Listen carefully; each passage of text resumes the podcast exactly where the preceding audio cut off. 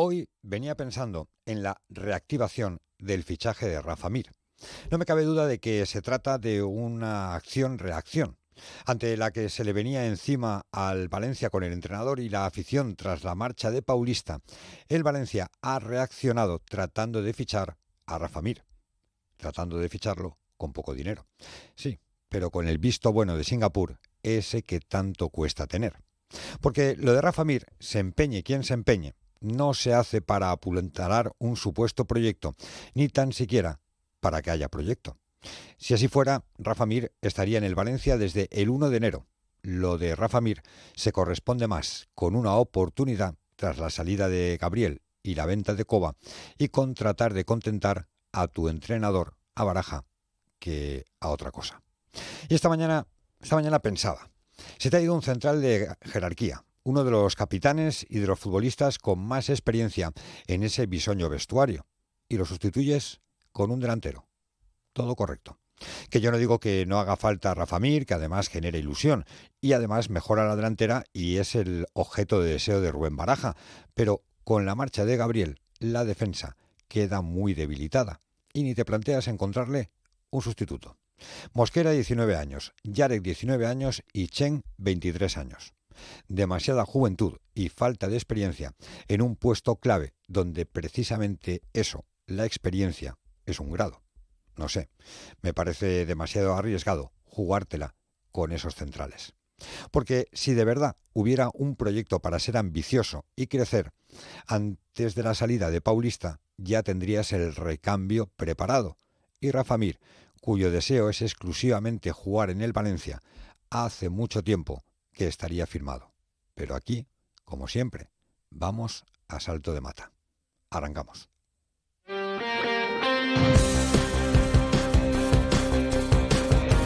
Onda Deportiva, Eduardo Esteve. ¿Qué tal, señores? Saludos, buenas tardes, sean bienvenidos a esta sintonía. Ya saben que hasta las 4 de la tarde les acompañamos a través de Onda Cero Valencia 90.9, a través de nuestro Twitter, arroba de Valencia, y a través de nuestra página web www.ondacero.es barra Valencia. Estamos en el último día de mercado. Son las 3 y 3 minutos de la tarde y el mercado se cierra a las 12, bueno, concretamente a las 11 y 59 minutos y 59 segundos del día de hoy. Es decir, que el Valencia tiene unas pocas horas para cerrar definitivamente el fichaje de Rafa Mir. Ayer se reactivó la operación. Ayer el Valencia, una vez sacó a Gabriel Paulista, que se marchó al Atlético de Madrid, y una vez vendido a Coba e ingresado ese dinero, poquito más de 2 millones de euros, el dueño de Singapur, el máximo accionista, dio el visto bueno para que el Valencia tratara de firmar a Rafa Mir. Y se pusieron manos a la obra. La primera oferta que presentó el Valencia, insatisfactoria, según palabras del propio Sevilla. Hay quien dice que incluso ridícula. Luego les daremos las cifras de la primera oferta que presentó el Valencia y la que ha presentado en el día de hoy, porque a esta hora se sigue negociando para que Rafa Mir sea futbolista del Valencia. Es el deseo de Rubén Baraja y el Valencia de aquí, fundamentalmente, es el que quiere complacer a su entrenador. El futbolista está como loco, no ahora, ya este pasado verano, por vestir la camiseta del Valencia ha dejado aparcadas ofertas de Alemania, de Italia, de Turquía, ante la reactivación del interés del Valencia en firmarle. Y yo sigo pensando que la clave la tiene el propio futbolista. En el mundo del fútbol, habitualmente, el jugador acaba en el equipo al que quiere ir. Y si para eso tiene que hacer algún esfuerzo económico, hay muchos que lo hacen.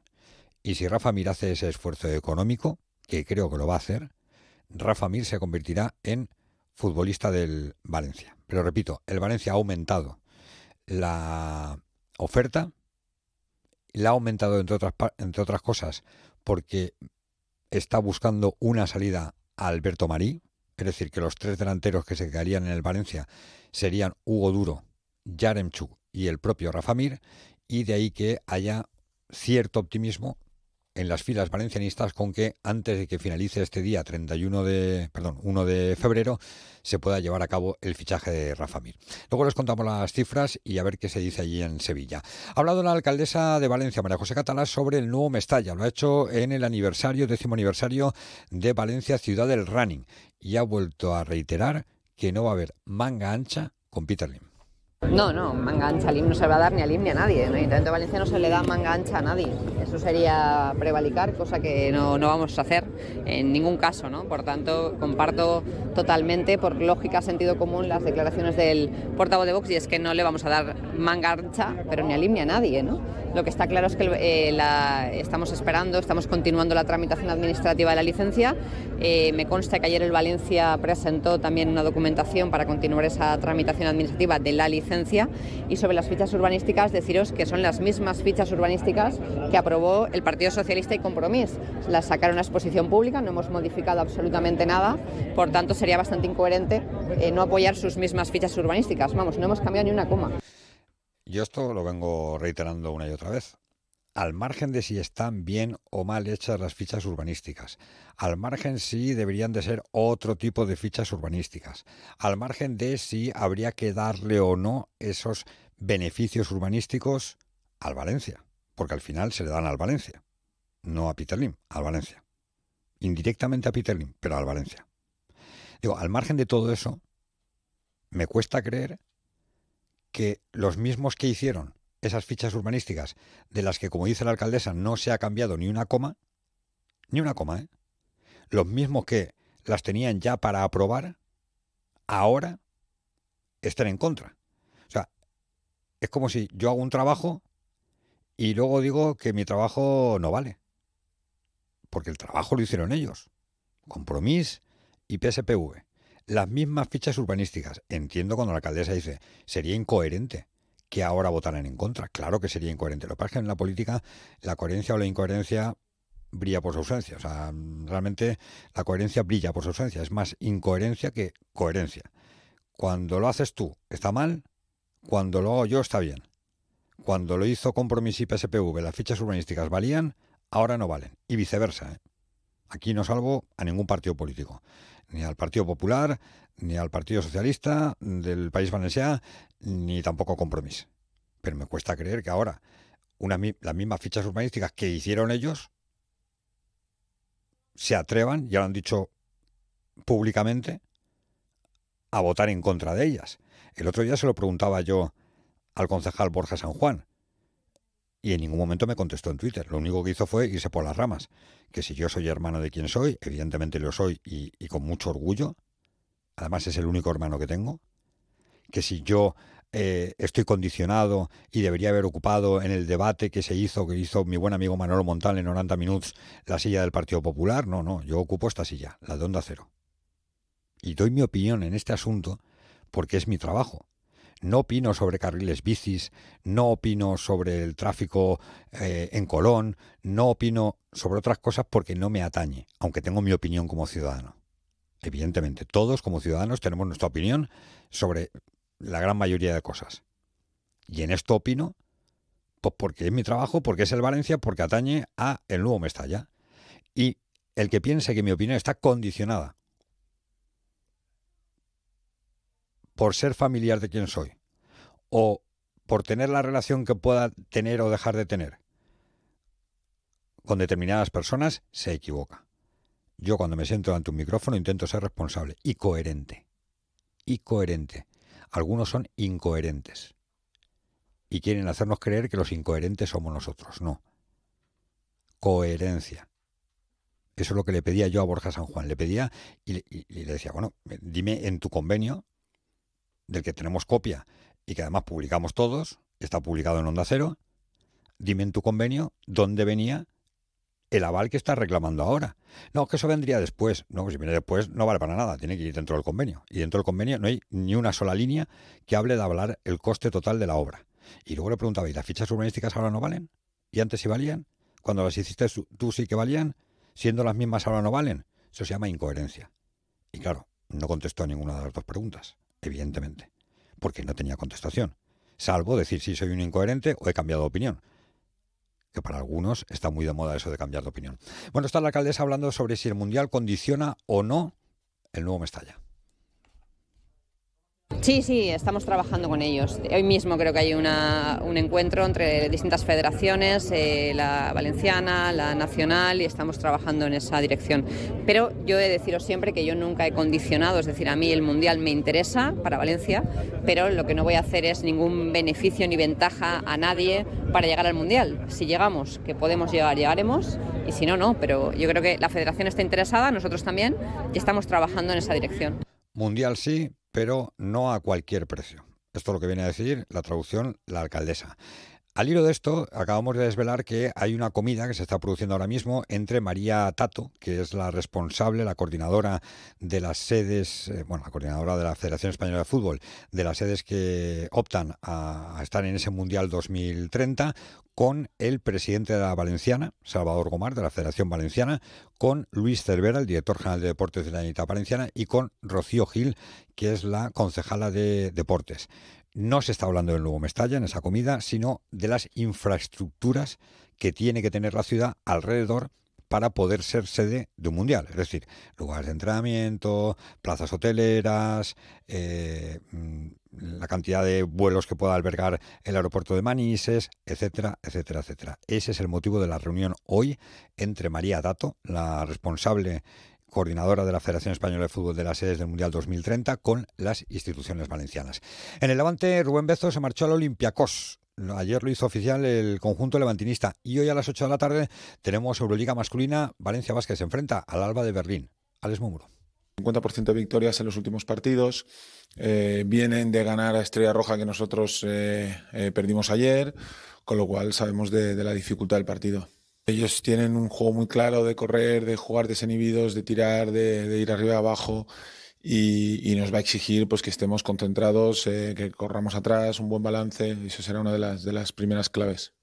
Tenemos que intentar entender que, en qué tenemos debilidad sin, sin, los, sin los pivots, intentar pues eh, luchar, intentar eh, controlar mejor el rebote y sobre todo pues, pues ir atrás para, para controlarnos bien eh, lo que es la zona si no recibimos demasiados puntos fáciles. Euroliga masculina, Alba de Berlín frente a Valencia Basket. Una pausa y nos metemos de lleno en el tema que seguro más les interesa. ¿Viene Rafa Mira al Valencia o no? Vamos a ver si podemos contestar esa pregunta a lo largo de los próximos minutos en esta Onda Deportiva Valencia. ¿Nos acompañan? Cero Valencia, 90.9 FM.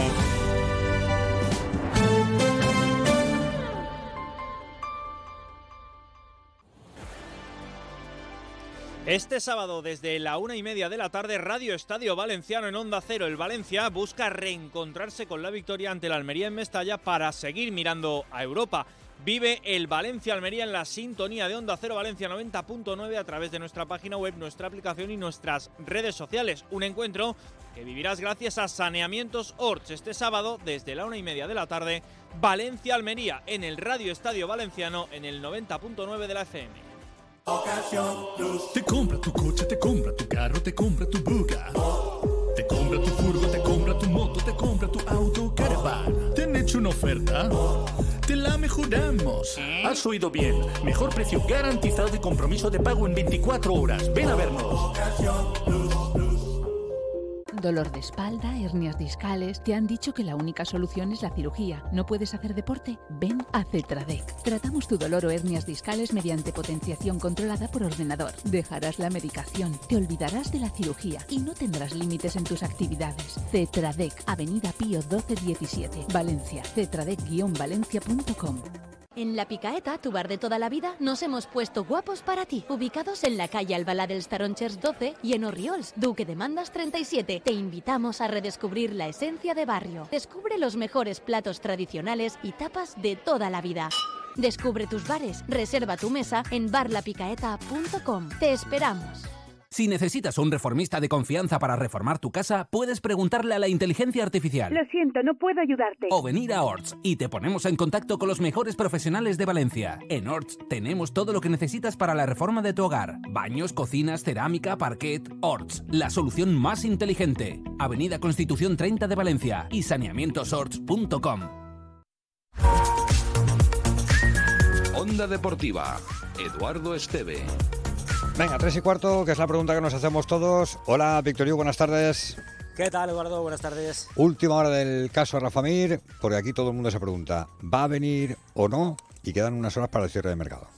Bueno, la última hora es que sí, que rotundamente Rafa Mir sí va a venir al Valencia, porque de hecho nos lo acaba de confirmar el técnico Rubén Baraja hace cosa de tres minutos. Mientras sonaba la publicidad, estaba aquí el Pipo eh, en el coche saliendo de la reunión, de la cumbre que ha tenido lugar desde que terminó el entrenamiento con la presidenta, con Lei Jun, con el director corporativo Javier Solís, también con el director de, deportivo, en este caso eh, Miguel Ángel Corona, y eh, la verdad es que Baraja estaba muy tranquilo, ha dicho que está todo encaminado y que el chico se ha mojado muchísimo para, para venir al Valencia, así que ya le espera, solo es cuestión de, de, tiempo, que todo se haga, pues evidentemente los contratos vayan de un sitio para otro, que terminen de redactarse, que se eh, escriban las cláusulas, todo lo que es el papeleo, ¿no? Básicamente, que se firme, que Rafa Mir coja un vuelo, venga a Valencia, oye, y si es posible, Baraja lo querría tener ya entrenando mañana aquí en la Ciudad Deportiva para que el próximo sábado pueda estar en la convocatoria para ese partido contra la Almería, pero la pregunta que tú hacías, la podemos responder ahora mismo a las 3 y cuarto en la sintonía de Onda Cero, Rafa Mir va a ser sí o sí jugador del Valencia. Pues esa es la noticia, porque luego podemos hablar de cifras, de la oferta que hizo ayer el Valencia, analizar el por qué ahora y no antes, etcétera, etcétera. Pero la realidad a día de hoy, como dice Víctor, es que se va a convertir en futbolista del Valencia. Tres y cuarto lo ha confirmado el propio Rubén Baraja la salida de la Ciudad Deportiva de Paterna con esa frase. Todo encaminado significa, bueno, pues que hay que redactar documentos, que hay que pasar revisiones médicas y que a partir de ahí se podría hacer oficial el fichaje de Rafa Mir. En cuanto a las cifras, recordamos, Víctor, ayer el Valencia presentó una primera oferta que el Sevilla dijo que no. Sí, una oferta, una oferta que según nos decían a nosotros, eh, si Víctor Horta llega a aceptarla, le podía haber costado hasta el puesto. O sea, tú imagínate la, la oferta que podía haber presentado el Valencia, que era un porcentaje muy bajito del, del sueldo de Rafa Mir, creo que era en torno al 40-50% del sueldo de, de, Rafa Mir, lo que le queda por cobrar a Rafa Mir en el Sevilla, eh, con una opción de compra inexistente, con lo cual el Sevilla evidentemente tuvo que decir que no a esa oferta. Eh, y bueno, pues en las últimas horas, en la mañana de hoy, es cuando el Valencia ha contraatacado ya con una oferta un poco más seria, en la que ya se paga un porcentaje más alto de lo que es la, el sueldo del, del futbolista.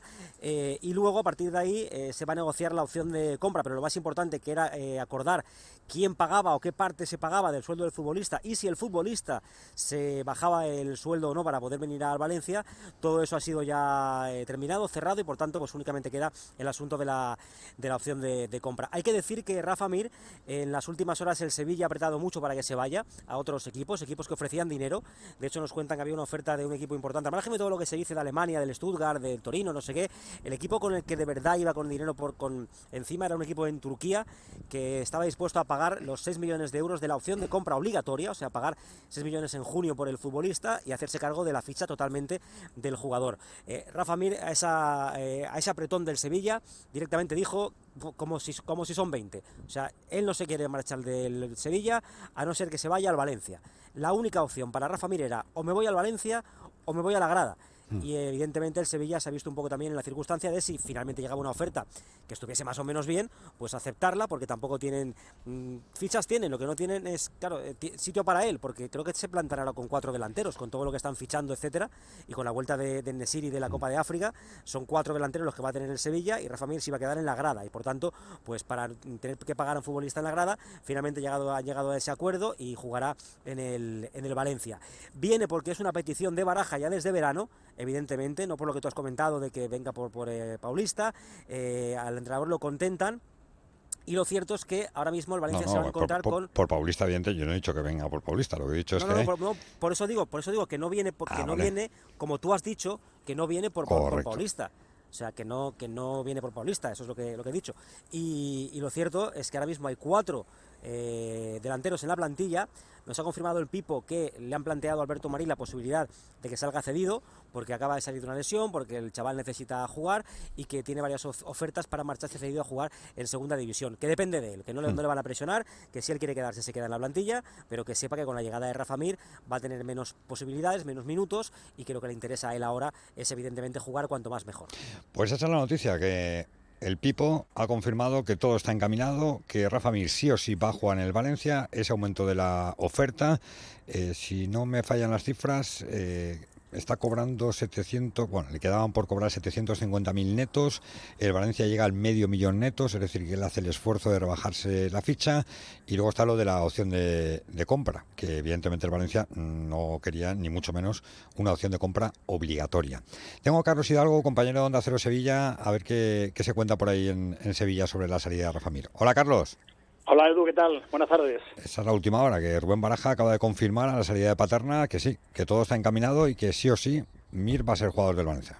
Sí, eh, efectivamente no es oficial, pero eh, es la información que, manejamos aquí, eh, que ha habido ese acuerdo, ese acercamiento entre las pretensiones del Sevilla y lo que ofrecía el Valencia, entre que el Sevilla ha bajado esas pretensiones iniciales, que eran realmente altas, que el Valencia ha subido un poquito y que Rafa Mir eh, va a perdonar parte de la ficha, pues efectivamente eh, van a pagarle eh, menos de lo que le restaba de contrato hasta final de, temporada y me cuentan que la opción de compra podría estar en torno a los 5 o 6 millones de euros. Inicialmente el Sevilla pedía que fuera una opción de compra de, de 9 y efectivamente es opción, no es obligación mm. de compra. Es un futbolista que ya estaba crucificado aquí en Sevilla eh, que evidentemente pues no ha eh, cuajado, que, no ha eh, combinado con la afición y se demostró el domingo pasado con una pitada monumental que le tributó la afición en el Ramón Sánchez Pijuán justo cuando, cuando salía al césped. Eso le ha hecho un poco cambiar su, su idea, aunque realmente él siempre, y lo sabéis, él siempre ha querido ir al Valencia, eh, rechazó al Wolfsburgo, rechazó al Torino, ha esperado, ha esperado y, bueno, pues parece que para él va a tener ese, ese premio, digamos, de, que va a jugar donde, donde él quería, porque eh, realmente el, Sevilla no contaba con él, Quique Sánchez Flores eh, no cuenta con él en absoluto y, bueno, pues el Sevilla que tiene ahora mismo con la salida de Rafa Mir dos fichas libres, parece que va a firmar a dos delanteros, a Bosenic y a Belis, el argentino de, del Tottenham, o sea que va a tener cinco. De esos cinco, eh, posiblemente eh, pueda haber alguna noticia hasta las 12 de la noche con Mariano, pero efectivamente eh, Rafa Mir pues eh, va a salir de, de Nervión y, va a ir camino de, del Valencia porque ya no, no pintaba nada en el Sevilla, le podríamos decir así. Sí, sí, es verdad. Pues nada, estaremos atentos, Carlos, a ver las próximas horas para que se haga oficial. Claro, se tiene que hacer antes de las 11.59, 59. Exacto. No vaya a ser que luego con el fax se nos vaya un minuto y, no entre el fichaje. lo que pasa por hacer los deberes el último día. Eh, correcto. Un abrazo, Carlos. un abrazo, adiós. Bueno, pues esa es la noticia, ¿no, Víctor? Eh, Rafa Mí, Baraja va a poder tener al que quiere. El, que vuelve, por cierto, es Amalá, que va a estar ya mañana, ¿no? Sí, correcto, correcto. De hecho, bueno, eh, hombre, la verdad es que lo comparas con Iñaki, con Iñaki Williams, se tarda un poquito más en, llegar. Pero hmm. sí, lo cierto es que fue eliminado hace dos, días, ¿no? La selección de, Marruecos. Eh, hoy todavía no estaba por aquí por la ciudad deportiva. Mañana sí, mañana ya se le espera a partir de las diez y media en esa última sesión. Y por tanto, como viene de jugar y está bien, pues Baraja entiendo que lo meterá si no tiene ningún tipo de problema en la convocatoria para jugar contra el Almería. Eh, es un poco lo deportivo, ¿no? Porque evidentemente un poco la noticia aquí esta mañana ha sido eso, lo de la presencia de Leiju una primera hora antes del entrenamiento, donde ya hablaba algo con Baraja, luego cuando llegaban aquí a la ciudad deportiva tanto Miguel Ángel Corona como Javier Solís para hacer esa reunión larga en la que eh, se ha negociado la, llegada de, Rafa Mir, pero me quedo con todo Eduardo con, con la cara de, relajación del Pipo, ¿eh? lo he visto muy tranquilo, hmm. muy sonriente. Tú que lo conoces eh, bien, sabes, sí, sí, sabes interpretar sus caras. ¿eh? Yo creo que estaba contento y sobre todo tranquilo, él se va a casa sabiendo que, que va a tener un futbolista más, que, que bueno que dentro de todo lo que ha pasado este, este mercado, pues con la llegada de, Rafa Mir, es una petición que él hizo en verano, que, finalmente no pudo llegar eh, y que llega ahora en el mercado invernal, pero que no lo he visto marcharse enfadado. La temporada pasada, eh, eh, tal día como hoy, había una reunión igual aquí en la ciudad deportiva de los mismos protagonistas, pero en vez de Baraja estaba Gatuso. Mm. Esa reunión acabó con Gatuso fuera del Valencia. Así es te acordarás. Bueno, creo que fue un 30 de enero, pero sí, más o menos por Sí, estas pero vamos, básicamente porque, porque el- último día, era, vamos. era- era cierre de, era cierre de mercado Correcto. también. Sí, este año se ha, se ha alargado un día más hasta el día 1, pero sí, vamos, eh, la, la cara de, de Baraja era distinta y sobre todo la tranquilidad, porque, porque se ha- parado tranquilamente en el coche, ha hablado sin ningún tipo de, de problemas, evidentemente sin, sin grabarle, porque ha dicho que mañana es la rueda de prensa, que mañana es cuando tendrá que dar las explicaciones públicas, pero no ha tenido ningún tipo de tapujos en, en contarlo todo y, y en explicar, incluso en decir lo que te he dicho, que, que, que le reconoce al futbolista que se ha mojado, que se ha mojado mucho Sí, para sí. venir al Valencia Eso es importante. y que eso él, y que eso él lo, lo- lo agradece eh, infinito. Y luego lo de Alberto Marí, lo, lo otro, ¿no? El, el hecho de que el chaval, que no es que sea clave para que venga Rafa Mir, o sea, va, va- va a venir igual Rafa Mir, aunque se quede Alberto Marí, pero que conviene o que le conviene al futbolista eh, salir cedido para poder tener minutos que aquí con la llegada de Rafa Mir evidentemente no va a tener porque se convierte ya en el cuarto delantero del Valencia. Un abrazo, Víctor. Te cuento muy rápidamente una cosa que también es buena noticia, Edu, que tiene que ver con Andrea Almeida. Hmm. Eh, la semana que viene, si no pasa nada raro, está previsto que empiece a trabajar ya con el grupo. Menos mal. Eh, la verdad 1 de es que el octubre, chico... ¿eh? Fue la, última vez que jugó Sí. fue el 1 de octubre contra el Betis. Sí, sí, sí, sí, sí, sí. Ha estado trabajando estos últimos días tocando balón. Las sensaciones son muy buenas. Él, él- él nos ha reconocido que, que le ha cambiado la cara, o sea, que, que ahora mismo él está mucho más feliz y que va muy bien y que la semana que viene, si no pasa nada, empezará con el grupo. Eso no quiere decir que vaya a jugar ya la semana que viene, ¿eh? No, pero que oye, empezar a trabajar con el grupo ya es un Buena paso y sobre todo y sobre todo es ya la recta final de la recuperación de, de Andrea Almeida. Ah, hoy venimos con noticias buenas. La- el fichaje de Rafa Mir y el regreso de André Almeida, que está más cerca que ayer. Un abrazo, Víctor. Ahora sí, chao. El Levante, que traspasó ayer de manera sorprendente a Rubén Bezo al Olympiacos. No hay una cifra exacta, sino que habla de beneficios futuros de un traspaso, por objetivos. Hemos querido preguntar a, a dos de los contertulios qué mensaje eh, manda el Levante con la marcha de Rubén Bezo a Olympiacos. Hola, Rafa Esteve. Hola Edu, ¿qué tal? ¿Cómo estás? Muy buenas tardes. Sinceramente, la salida de Rubén Bezo a Olympiacos no solamente la entiendo, sino que también la comprendo, porque el Levante Unión Deportiva no está en condiciones de asumir un salario tan elevado, unas cantidades incluso que están por encima de la media que se baraja en la categoría de plata del fútbol español, teniendo esa deuda de más de 100 millones de euros que atosiga a día de hoy en las arcas del club levantinista y que es el principal problema a resolver tanto en el corto como en el futuro plazo. Sí que pienso que es una operación ruinosa porque hay que mm, recordar que el futbolista portugués llegó a cambio de 5 millones de euros hace eh, cinco temporadas, incluso con una expectativa de que fuera revalorizado y que fuera vendido por mínimos cantidades o incluso superiores. Pero sí que tengo la sensación de que la salida de Bezo eh, supone una baja muy sensible en defensa porque es un futbolista importantísimo en los planes de Javi Calleja.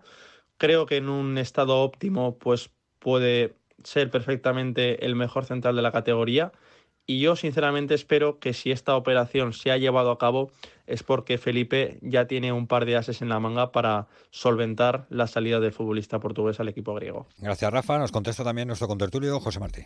El mensaje que se transmite con la venta casi inevitable de Rubén Bezo es de desesperación económica, es que es la realidad en la que está este club inmerso con los más de 107 millones de euros eh, de deuda que arrastra del pasado. Son 3 millones entre ficha y amortización que, libera el club de masa salarial y no podía decir que no a una oferta así, teniendo en cuenta que también se está despidiendo eh, personal del club, etcétera, etcétera. Como tampoco se rechazará la oferta que llegue por cualquier otro jugador, como ocurrió con el chico de Denia. Entendemos la salida de Bezo, es una decisión eh, lógica y coherente con la actual política del club. Cuestión aparte es el roto que le deja en la defensa a, Javier Calleja y el marrón en el que se queda la plantilla. Pero yo estoy convencido que, que va a ser para bien porque Rubén Bezo era un jugador que, aunque en segunda eh, lógicamente estaba por encima de la media, eh, tenía lesiones frecuentes y tampoco es un jugador que hiciera mucho vestuario. Valencia, 90.9 FM.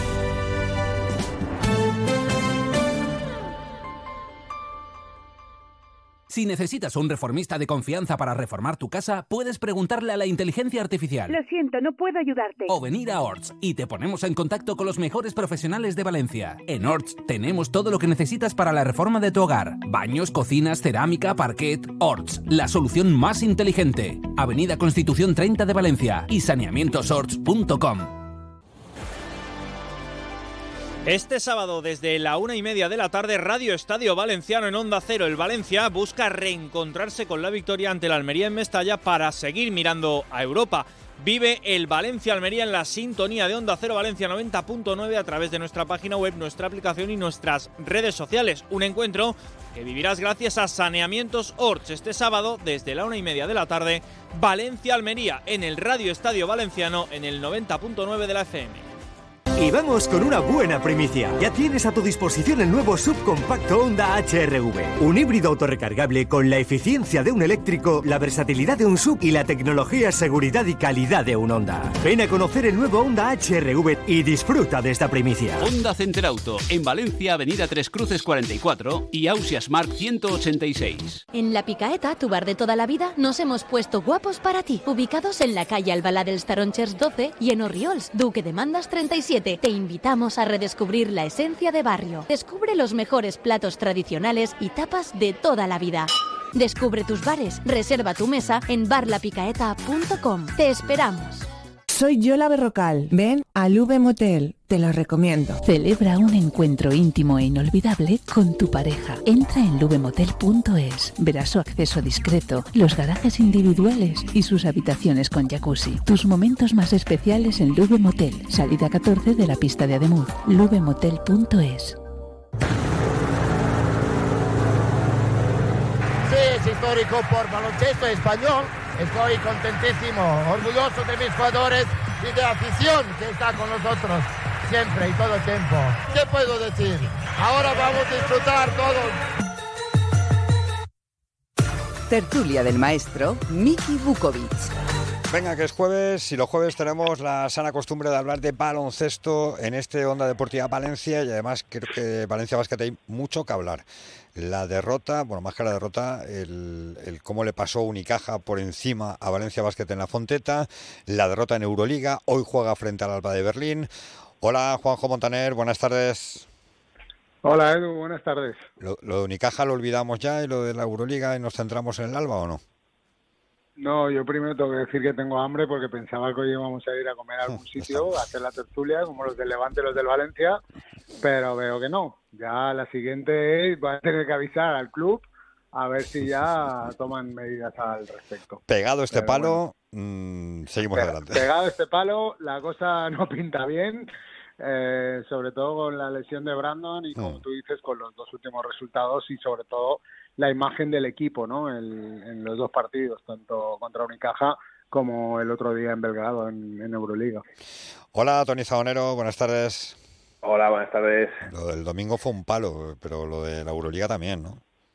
Sí, eh, y lo venimos avisando ya, la semana pasada lo dijimos, que, que entramos ahora en un, en un ciclo de partidos complicado. Ahora nos toca ir a Berlín y, y jugar contra el Barça, pues puede ser, eh, podemos salir, eh, pues yo creo que, que en una mala situación de, de, de este ciclo de partidos. Vamos a ver, pero no, no tiene buena pinta. Hola Costa Guerrero. Hola, ¿cómo estáis? Mal, ¿no? Mal, mal. Bien, bien, en, en baloncesto no estamos, ¿no? Bueno, y, y en, y en habi- habituallamiento tampoco, porque no estamos en igualdad de condiciones con las tertulias de fútbol. Cierto, eso es verdad, eso es verdad. Esto, esto hay que solucionarlo. Hoy no está Boro, ¿eh? pero, pero vamos, en cuanto venga por aquí por la radio y lo... No, no, es que veas, encima tenéis la cara dura, encima tenéis la cara dura de subir vídeos, o sea, y fotos de Víctor Yuk y Eduardo Esteve ahí sentados.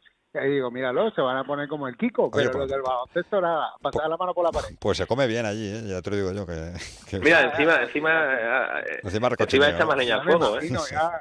Claro, a solo haber que falta que, ponerse en vino de San Blas, ya. No, no, sí, sí. Va a haber que ponerse en huelga. No, no, no. La, sema- la semana que viene me diréis, no, no puedo entrar, no, no me llames, no, porque no estoy. Eh, Os iréis cayendo y al final pues tendremos que forzar. Nos iremos con bolo a las fallas. Exacto. Bueno, luego viene marzo. A ver, si- a ver. Oye, en marzo podemos hacer la tertulia en un casal un día, ¿no? En... Eso que nos lo busque Claro, Boda. estaría bien. Estaría bien. Bueno, que nos den de Tú comer tran- también. tú tranquilo, tranquilos chicos, tranquilos chicos, tranquilos chicos que los del Levante y del Valencia irán a comer a un casal y a lo que haga falta. Nosotros ya aplaudiremos. Bueno, que os veo con pocas ganas de hablar de Valencia Basket. ¿eh? Es que lo del domingo ante Unicaja o sea, no, no fue perder, sino fue la forma de perder, ¿no?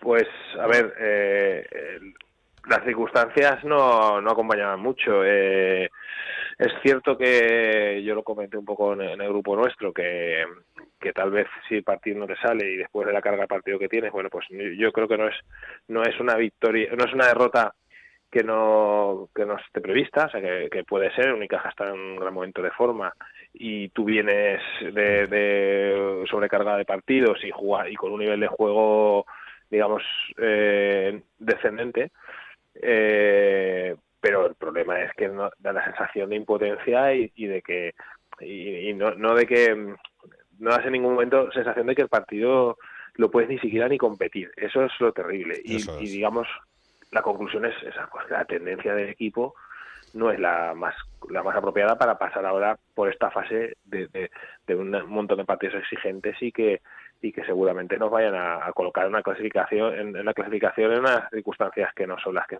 las que esperábamos Monty.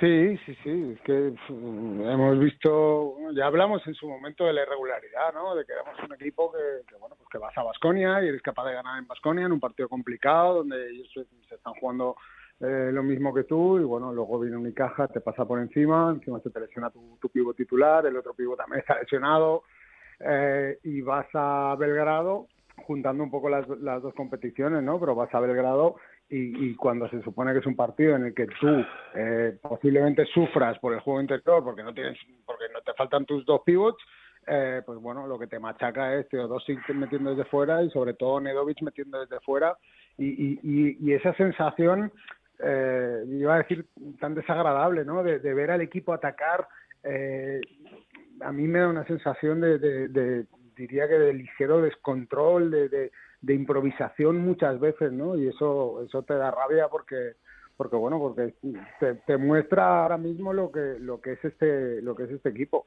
y, y bueno, pues eh, la derrota en casa contra un rival como Unicaja que este año mmm, da la sensación de que va a estar peleando lo mismo que deberías de pelear tú, pues de las que duele. Costan. Bueno, un poco todo lo que lo que se ha dicho ya por parte de Juanjo y de, y de Tony. Yo eh, lo único que sí que que no me vale es que, eh, vale, aunque hayas jugado contra Vasconia el viernes, pero tú vienes de una semana limpia. Vienes de dos semanas donde has tenido días para entrenar, donde el- muchos partidos han sido en casa. Entonces, que me digas que es que no has tenido tiempo de preparación para Unicaja porque juegas el viernes y el domingo te toca jugar, pues eso me parece que es como los malos estudiantes que se ponen a estudiar el día de antes del examen. Eh, a mí no me vale. Eh, yo creo que cuando tienes va- eh, capacidad, o sea, cuando tienes posibilidad. Otra cosa es que me digas, no, es que estamos en viaje continuo y, y no tenemos días de entrene, pero la semana pasada no fue el caso. Y Unicaja no creo que te sorprenda a estas alturas. Dicho esto, Unicaja está en un estado de forma brutal, que ya viene del año pasado, eh, cuenta con un, con un equipo técnico que no es solo Ivón, y, y cuenta con una rotación donde entran a jugar 11 jugadores y los 11 jugadores rinden. Da lo mismo el nombre del que hablemos, da igual la posición de la que hablemos. Jugador que sale de banquillo rinde y eso, eh, pues nosotros mm, no es que seamos irregulares, es que no lo hemos conseguido ni este año ni el año pasado. Hmm. Hay una cosa Entonces, pues clara bueno, que- eh, te desconectas en el primer cuarto, que no es la primera vez que ocurre, que para eso sí que somos bastante regulares, ¿eh? y el partido se te va. ¿Por qué? Porque Unicaja es un, un buen equipo, eh, que está haciendo las cosas muy bien, que sí que es verdad que no tiene la carga de, de jugar Euroliga, pero que, que, que ya está bien de decir que es que estamos jugando Euroliga que es que creo que en septiembre o en verano, cuando estaba la duda de qué competición se iba a jugar, ¿eh? todo el mundo quería jugar Euroliga. Entonces, eso no se puede poner ya más veces como excusa. Queremos ser un club de Euroliga, y para bien y para mal. Y pues lo que tienes que poner es eh, las herramientas para minimizar esos daños y dejar de poner excusas. Es que yo a eso, Costan, le añadiría que Valencia Basket ha conformado una plantilla amplia precisamente por eso, ¿no? O sea, por, estar en Euroliga. Luego, luego no puedes utilizar eh, la Euroliga como excusa. date cuenta de lo que decía Constant. O sea, en Málaga eh, ahí juegan 11 y, la rotación eh, de los 11 no, no, no, suele bajar el nivel, ¿no? Hmm. Eh, es que nosotros llega un momento en el que somos 15 pero, pero que estén aportando el nivel que de ellos se espera no son los 15. Ahí, en ese sentido, pues, bueno, pues, pues al final, cuando te encuentras un equipo eh, tan redondo como es Unicaja esta, esta temporada, pues, pues bueno, pues te, pasó por encima, ¿no? Y luego, eh, insisto, vas a Belgrado y, y, es verdad que, con las bajas, y es verdad que sin pivots, y, pero, pero es que el partido tampoco es de decir, no, miren, yo es que he venido aquí sin pivots, pero pero aquí está mi cara, ¿vale? Y para pasarme, para ganarme me van a tener que, me van a tener que atropellar, pero es que eh, o sea, me van a tener que ganar, pero les, les voy a dar guerra. Y es que eh, fueron prácticamente dos atropellos seguidos, porque en el partido, a partir del segundo cuarto, el partido de, Estrella Roja, la sensación que tienes es que no lo ganas ni, ni pero con imposible. y, esa es la situación ahora mismo de, de Valencia. Y bueno, no, no es insistir, pero es que estoy totalmente de acuerdo con lo que está diciendo Costa. O sea, tú quieres ser Euroliga, esto es ser, un equipo Euroliga. A partir de ahí mm, ya no nos valen las excusas de no, es que estamos cansados, es que tenemos viajes, es que no sé qué. Señores, el, calendario del baloncesto es una locura. Eso, en eso estamos todos de acuerdo. Pero eso es lo que hay. Y si ustedes quieren, si nosotros queremos ser un equipo Euroliga, tenemos que lidiar con todo esto. Sí, estoy de acuerdo en, en cuanto a lo que decís de las excusas es cierto que eh, en este caso, pues vienes de, eh, una gran victoria en, la cancha de Basconia, gran victoria, eso nadie lo duda, contra un rival directo, además le recuperas el Averas, gran, gran resultado. Bueno, pues eso es el viernes, el domingo viene Unicaja, eh, todos creo que nos podíamos imaginar que teníamos bastantes números para perder pero bueno la excusa la excusa eso es la excusa de, jugar la Euroliga de venir de un partido muy exigente eh, a lo mejor te da para que no puedas eh, para que a lo mejor no puedas ganar la Unicaja o que te cueste ganar la Unicaja pero que al menos compitas. No esa esa sensación de incomparecencia. Y luego eh, se refrenda con el partido en, en Belgrado de tampoco compareces. Eso es un poco lo que lo que comentaba Juanjo. Si esos jugadores, esa plantilla de 15, realmente no es una plantilla efectiva de 15 porque el nivel de los jugadores, el nivel que están demostrando eh, cuatro o cinco jugadores es tan bajo que no lo da ni para competir contra los equipos buenos de ACB, no te sirve tener una plantilla de 15. Pero si tienes una plantilla de 15 tiene que ser para que eh, para que después de un partido como el de Basconia puedas alargar la rotación y que esos jugadores te cumplan. Y hay varios que están en un nivel eh, en un nivel de juego y un nivel de forma ahora mismo, varios jugadores que no pueden dar el nivel ni siquiera para competir en ACB.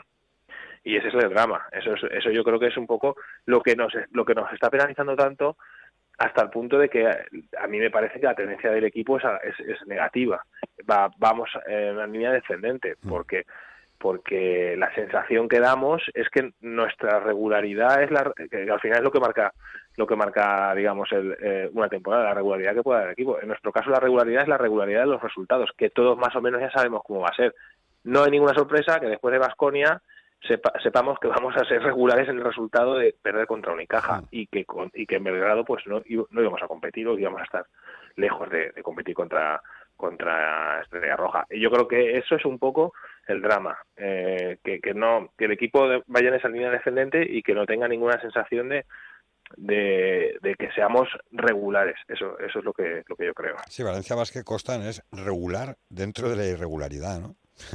Porque precisamente es eso. Sí, bueno, hemos normalizado la irregularidad del equipo. Hmm. Ni más ni menos. Yo, una de las cosas que sí que quería comentar, y no sé si, no sé si es señalamiento, pero si tú ves las, los descartes del viernes en Basconia y ves los minutos de ese partido y después ves lo del domingo, eh, es que indica que no vamos muy desencaminados en, en, en, las, en determinadas apuestas que se han hecho por parte del director deportivo y que no están funcionando. Quiero decir que, eh, mm, mm, no sé, es que eh, tengo la impresión que, que el último mes o, igual desde el principio de temporada, ¿no? Pero que, que cuando venimos a esta tertulia yo al menos me siento muy pesimista. Y, y, y, creo que es que, que, la realidad que, estamos viendo no nos pues bueno, no, me hace ver el baloncesto así. A mí lo que me gustaría decir es que Valencia Basket eh, ha acertado con todo, que el juego que despliega es genial y que, y que ole, que, que así hay que ir. Pero es que la realidad es totalmente distinta. Y, y, y no sé, eh, aparte, el, el, todo lo que salió de la dirección deportiva con las declaraciones, con la rueda de prensa, creo que, que, que no ayudan para nada, que no, mm, no sé, que creo que estamos dejando al entrenador muchas veces eh, que todo le va a caer a él, que, hay determinados jugadores que es una vez detrás de otra y, que quieres que, que, le salgan bien las cosas y, y no hay manera y, no sé, mm, estamos en febrero y me da la sensación de de que no tenemos esperanzas. Y, sobre todo una cosa que, más allá de, cómo se pierde, el, o sea, de perder el partido contra Unicaja es cómo se pierde y después que yo os lo prometo, yo a, con los que me sentaba les dije que, que yo venía a ver a Unicaja, que no venía a ver a Valencia Basket que iba a ver Unicaja por el juego que despliega y porque me apetecía ver Unicaja. Pero lo que sí que me pareció triste ¿eh? es que no hubieron pitos a lo largo de los 40 minutos, pero tampoco os creáis que cuando terminó el partido hubo algo, ¿eh? Y lo que me da la sensación es que estamos vaciando de, exigencia el club.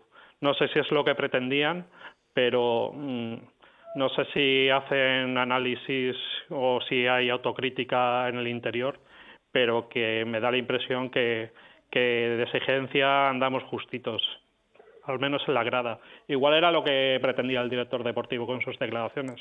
Si es así, desde luego lo ha conseguido. Sí, es verdad. Yo, estuve en el partido y es verdad que eh, evidentemente el público se fue mucho antes de tiempo pero tampoco hubo una reacción, o sea, como que se dio por normal. Y claro, una cosa es que des por normal perder contra Unicaja, que puedes perder, eh, no manos venía mm, después de una racha victoriosa espectacular, segundo clasificado en ACB, pero no de esa forma. O sea, es que Valencia Basket en el primer cuarto hace siete puntos. O sea, mmm, y sin embargo, yo, yo entiendo, y es verdad, Juanjo, que quizá se ha anestesiado un poco a, a la afición, ¿no? Sí, pero es que desde septiembre estamos diciendo lo de los que se cayeron de la nave de los mundos de Yuki. O sea, mm. es que eh, hemos dado por buenas determinadas excusas que creo que no son Uh, o sea, no van con la cultura del esfuerzo, no van con un club que quiere ser eh, grande en, Europa. Eh, estamos dando eh, estamos dando herramientas al club. Aquí era muy difícil ver que de repente se lesionaba Víctor por un mes, pongo el ejemplo de Víctor, y te traían un jugador para que juegue ese mes, o que de repente pues dices, bueno, pues Martín no está bien, y traes a, a, a, Pangos, o sea, que es el tercer cambio sobre, sobre la estructura inicial de la plantilla, el tercero o el cuarto creo ya, que hacemos esta, que hacemos esta temporada, o sea, quiero decir, creo que se están dando herramientas para un mejor juego y unos mejores resultados y, y una eh, regularidad que, que, bueno, al final son las tres cuestiones que, que estamos hablando. Yo pienso, por ejemplo, cuando pienso en la Copa, tengo la esperanza de que este equipo, eh, dentro de esa irregularidad, pues que coja tres, tres días buenos y, y pueda llegar adelante, pero, pero ojo, porque la Copa pasa muchas veces, ¿eh? suele marcar muchos futuros de, de, de la temporada y, y, y, muchos futuros de, de, de, los entrenadores barra jugadores de cara a, a siguientes temporadas y por una parte tengo la esperanza de decir, no, vamos a ir a la Copa y este equipo va a competir y va a pegar un susto y luego en semifinales otro, y, y, pero por otra parte digo, es que como palmemos en la primera contra Canarias, eh, pues lo que nos queda de aguantarnos va a ser una broma con lo de los famosos, nos quedan dos meses de aguantarnos de Benítez.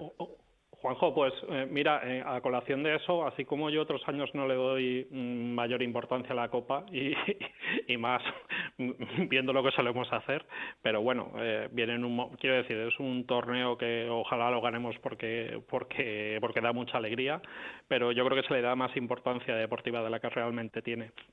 Sin embargo, creo que este año, mm, no te digo que pueda ser un punto de inflexión, pero sí que creo que va a ser un punto de decisión para lo que ocurra el año siguiente. Eh, no sé, eh, no es, es una percepción que, que tengo y que creo que, que sí que va a tener un peso específico en las decisiones que se tengan que tomar más adelante, incluso ya no solo para la confección de la plantilla, sino para. Yo, yo estoy de acuerdo. Estoy de acuerdo con lo que dice Juanjo. De hecho, a mí me parece que es el momento clave de la temporada. El año pasado eh, fue un desastre eh, y, yo creo que eso penalizó mucho. Y, yo creo que es algo de los. Bueno, ya sabéis que, que yo he estado siempre eh, hablando que, que, no creo que, que sea, sea el entrenador para, para este proyecto y yo creo que fue un error que siguiese esta temporada y me baso fundamentalmente en, la imagen que, se dio la Copa y cómo luego el equipo se le, se terminó se terminó yendo, pero, Tony ¿sabes, ¿sabes qué pasa en esta ciudad Tony? es que eh, eh, es que el entrenador que, que, la gente querría en Valencia, Valencia no lo va a fichar nunca. Bueno, ahora estamos cambiando un poco la idea, pero, pero quiero decir, el entrenador que gustaría en esta ciudad, Valencia no lo va a fichar nunca. Y cuando los ha tenido, los ha echado. Pues, o sea, cuando pues ha tenido a, pues, pues a, lo mejor hay que cambiar de... Claro, los, los, los ha echado y, y bueno, pues, pero eh, con eso tenemos que con eso tenemos que, bueno, o, tenemos que cambiar pero bueno también puede ser que, lleguemos a la copa vamos a ver eh, yo creo que el equipo lo que tú también dices Juanjo el equipo tiene capacidad de competir tres días y es un es un, un trofeo que te catapulta eh, por, por, por la importancia que tiene que para mí es máxima por lo que supone de repercusión porque está todo no solo los medios deportivos de baloncesto, sino los medios deportivos en general, incluso internacionales, focalizados en la Copa y en tres partidos puedes ganar un título. Mm. Entonces, eh, vamos a verlo. Equipo tenemos, yo creo que, que es un equipo competitivo y que tenemos nuestras opciones.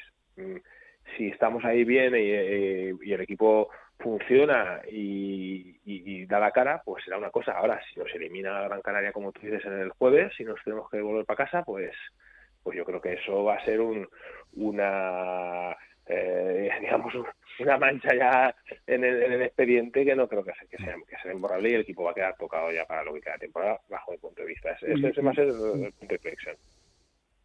Yo entiendo, entiendo lo que dice Constant, que efectivamente, o sea, ganar la Copa no te da, no te da Euroliga, ni te da, ni te da prácticamente, prácticamente nada, pero, pero al final es un título, y es un título que, que tú has ganado una vez, eh, y desde 1998 mm, ha sido a, diría, el 95% de las ediciones de Copa, y, y, bueno, pues, pues, pues nunca lo has conseguido. Y yo en cuanto al proyecto, eh, quiero decir, mm, yo creo que un fracaso esta temporada no, no va a tumbar el proyecto, pero, pero sí que es verdad que no es eh, ese paso en firme que, todos queremos. O sea, el proyecto viniendo el pabellón que viene, el proyecto no, no, no se va a caer, pero si tú quieres ser un equipo eh, 100% Euroliga, primero dependes de Euroliga. El otro día veía una entrevista que le hicieron a José Angelejeta y explicó cómo eh, gestionaron y cómo cocinaron el tema de las, de las licencias A.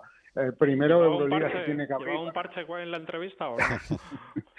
el, proyecto se tiene que abrir para que tú quepas, ¿vale? Pero claro, tú tienes que también dar razones. O sea, es que, eh, señores, acuérdense que este año estamos jugando Euroliga, o oh, que bien Euroliga, porque Canarias no tenía dinero para viajar. Pero si no, no estaríamos jugando Euroliga. Y ese es el paso firme que el club no, no consigue dar.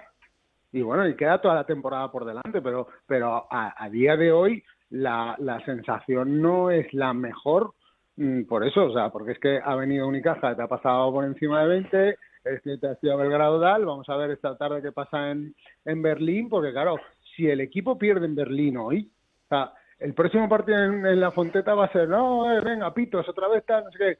Ya, pero es que si el equipo luego gana dos partidos y nos cuentan eh, tres cosas, pues pues ya se volverá a bajar el nivel de exigencia, ¿no? O sea que es que es, difícil explicar la, la, temporada que está haciendo Valencia. Os pregunto por... Por eso yo creo que... Añadirle una que- cosa más. Sí. Aña- añadirle una me cosa más quedo a sin todo lo tiempo. que habéis dicho. Y es que a todo lo que es ese proyecto de Euroliga y ese nuevo pabellón, yo os insisto, ¿eh? os mando periódicamente según voy encontrando eh, eh, eh, los, los números de asistencia. Y mm, mira, yo ya no sé si el momento económico de la sociedad ahora mismo cuál es, pero tú tienes un número de socios que esos son fijos en cuanto a bonos, en cuanto a ingreso económico, pero la asistencia está muy por debajo y ya no es pandemias ni no pandemias, es que hay algo que se está perdiendo.